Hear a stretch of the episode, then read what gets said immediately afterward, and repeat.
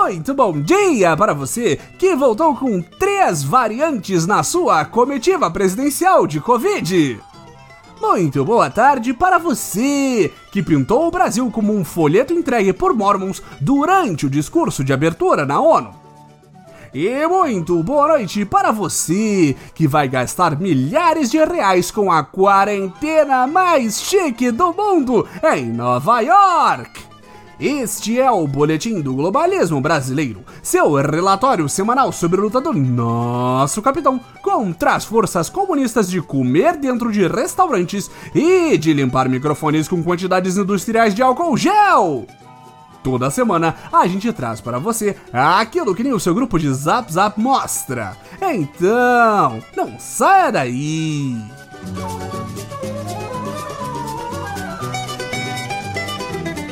Patriotas, hoje é dia de comemorar! Depois de dar um rolezinho vitorioso com a alta cúpula pelas ruas de Nova York, nosso querido Capitão Bolsonaro comemora seu milésimo dia de governo que aconteceu no último sábado, tentando desesperadamente uma trégua com a mesma imprensa golpista que quer tirá-lo da cadeira presidencial a todo custo. Em um esforço para mostrar o Jairzinho paz e amor depois da tentativa de golpe frustrada, o folhetim comunista escolhido foi a revista Veja, que ainda teve a audácia de, frente ao capitão, usar máscaras e manter distância durante as duas horas que durou a conversa com nosso Messias. Mas apesar disso, o resultado, patriota, foi surpreendentemente positivo. Ao contrário das infinitas outras vezes que a comunista mídia entrevistou nosso presidente, não teve aquela coisa incômoda dos jornalistas de deixarem o entrevistado constrangido rebatendo suas incansáveis mentiras, digo, suas versões dos fatos. Aí sim vimos progresso! A conversa de comadres começou com o presidente abrindo o coração e dizendo que não há risco de golpe. Numa tentativa de relembrar a todos de que o próprio disse de que quem vai dar o golpe nunca fala que vai dar o golpe. De acordo com o capitão, são seus opositores que puxam a lendária corda com tantos pedidos de impeachment sem absolutamente nenhum fundamento 600 mil mortos. E que para tirá-lo do cargo antes do fim do mandato é preciso articulação feita pelo vice e pressão popular. E ao contrário do que mostram absolutamente, totalmente todas as pesquisas de opinião da esquerdalha, Bolsonaro delira de que os brasileiros estão com ele até o fim nesta nau capitânia chamada Nova Era. E sobre os incontáveis escândalos de seu governo, que escândalos, ouvinte! Segundo o próprio nosso capitão, não cometeu nunca nenhum crime. A corrupção na compra de vacinas mostrada pela CPI não existe. Crimes de responsabilidade? Literalmente não sabemos o que é isso. Falta de decoro? Crie você mesmo seu próprio decoro! Mesmo com o espírito amistoso de uma conversa previamente paga pela verba de publicidade de um governo federal desesperado por reconquistar alguma reputação com a imprensa e o público, os jornalistas ainda tentaram porque tentaram puxar as mortes da pandemia como motivo para tal retirada do presidente. Mas Jair mostrou que de bobo não tem nada e disse gloriosas verdades para os jornalistas o presidente declarou que tudo o que está acontecendo já tinha sido previsto por nosso oráculo que ocupa a presidência. Que a inflação subiu por conta das pessoas que ficaram em casa, que quem morre mais são os obesos e medrosos e que ainda confia na cloroquina já que tomou e foi curado. Essa é a comprovação científica da cloroquina que precisávamos, meus brasileirinhos. Onde está a da vacina chinesa do calcinha apertada que salvou milhares de vidas, mas não especificamente a do presidente da República anti-vacina?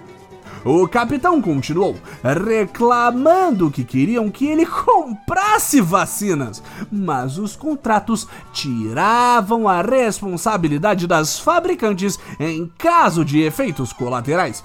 E que não pode obrigar ninguém a se vacinar, para começar, nem ele próprio. Jair ainda revelou que Dona Michele, aquela mesma que recebeu 89 mil reais de Queiroz, preferiu se vacinar nos Estados Unidos. Afinal, todo mundo sabe que se vacinar em dólar é muito melhor, patriotas. Não tem nada de errado nisso. Ao ser perguntado sobre a subida de preços que afeta basicamente tudo neste país, nosso mito foi lá e mais uma vez defendeu o livre mercado. Porque choras marxismo? Jair se negou a intervir e tabelar os preços da gasolina, por exemplo. E disse preferir que o povo saiba como é a composição dos preços, quanto é imposto federal, quanto é imposto estadual, qual a margem de lucro e quanto foi gasto em transporte e ainda dizem que esse governo quer acabar com a transparência, Brasil. Qual benefício essa informação trará para o bolso do contribuinte ainda é uma incógnita, mas confiamos no capitão. Ainda falando sobre dinheiro, nosso presida prometeu lançar no próximo ano o quimérico Auxílio Brasil, esperado substituto do comunista Bolsa Família. O valor será de 300 reais, que ele provavelmente falará na ONU que são dólares, e ao contrário do que os comunistas do PT fizeram, não será usado como cabresto eleitoral. O lançamento do programa em um ano eleitoral é apenas uma grande coincidência, como tantas outras que marcaram o governo até aqui provando que é muito fiel aos ministros que ainda não demitiu, Bolsonaro jurou de pés juntos que não vai tirar o gênio econômico Paulo Guedes antes do fim do seu mandato. Até porque, se fosse para trocar, teria que encontrar alguém completamente oposto ao que Guedes promove. E esta pessoa fantástica poderia fazer algo impensável neste governo: gastar dinheiro em programas sociais para ajudar o povo. Mas, produção, peraí. Mito não acabou de dizer que vai lançar um programa social no ano que vem? Não! Saia da minha cabeça, comunismo! Nada de lógica aqui! Todos sabemos que isso de lógica é coisa de comunista! E para encerrar a entrevista, nosso presida confirmou o óbvio e disse que pretende se candidatar nas próximas eleições. Ainda sem partido, Bolsonaro já jogou seu atual vice para escanteio e disse que General Mourão não tem traquejo político para ocupar o cargo mas pode aprender bem fazendo um estágio como senador antes de mirar impostos mais altos. Nosso mito citou: tem que ajudar você e tem que ajudar no tocante ao voto também, como características ideais do seu próximo vice. Sobre a possibilidade de tentar impedir as eleições caso não haja voto impresso, Jair mentiu que não vai tentar melar o pleito. Segundo o presida, as Forças Armadas, inclusive, estão trabalhando junto com o TSE para manter o voto seguro. E todos sabemos que não há nada mais seguro do que colocar o lobo para cuidar do galinheiro.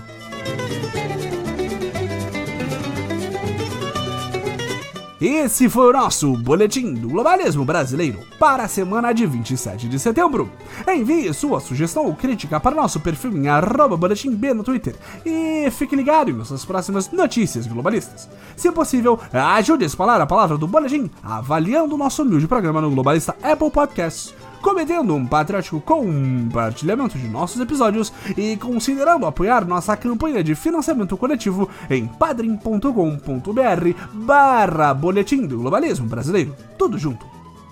E lembre-se, Bolsonaro, paz e amor, acima de tudo, Brasil, acima de todos!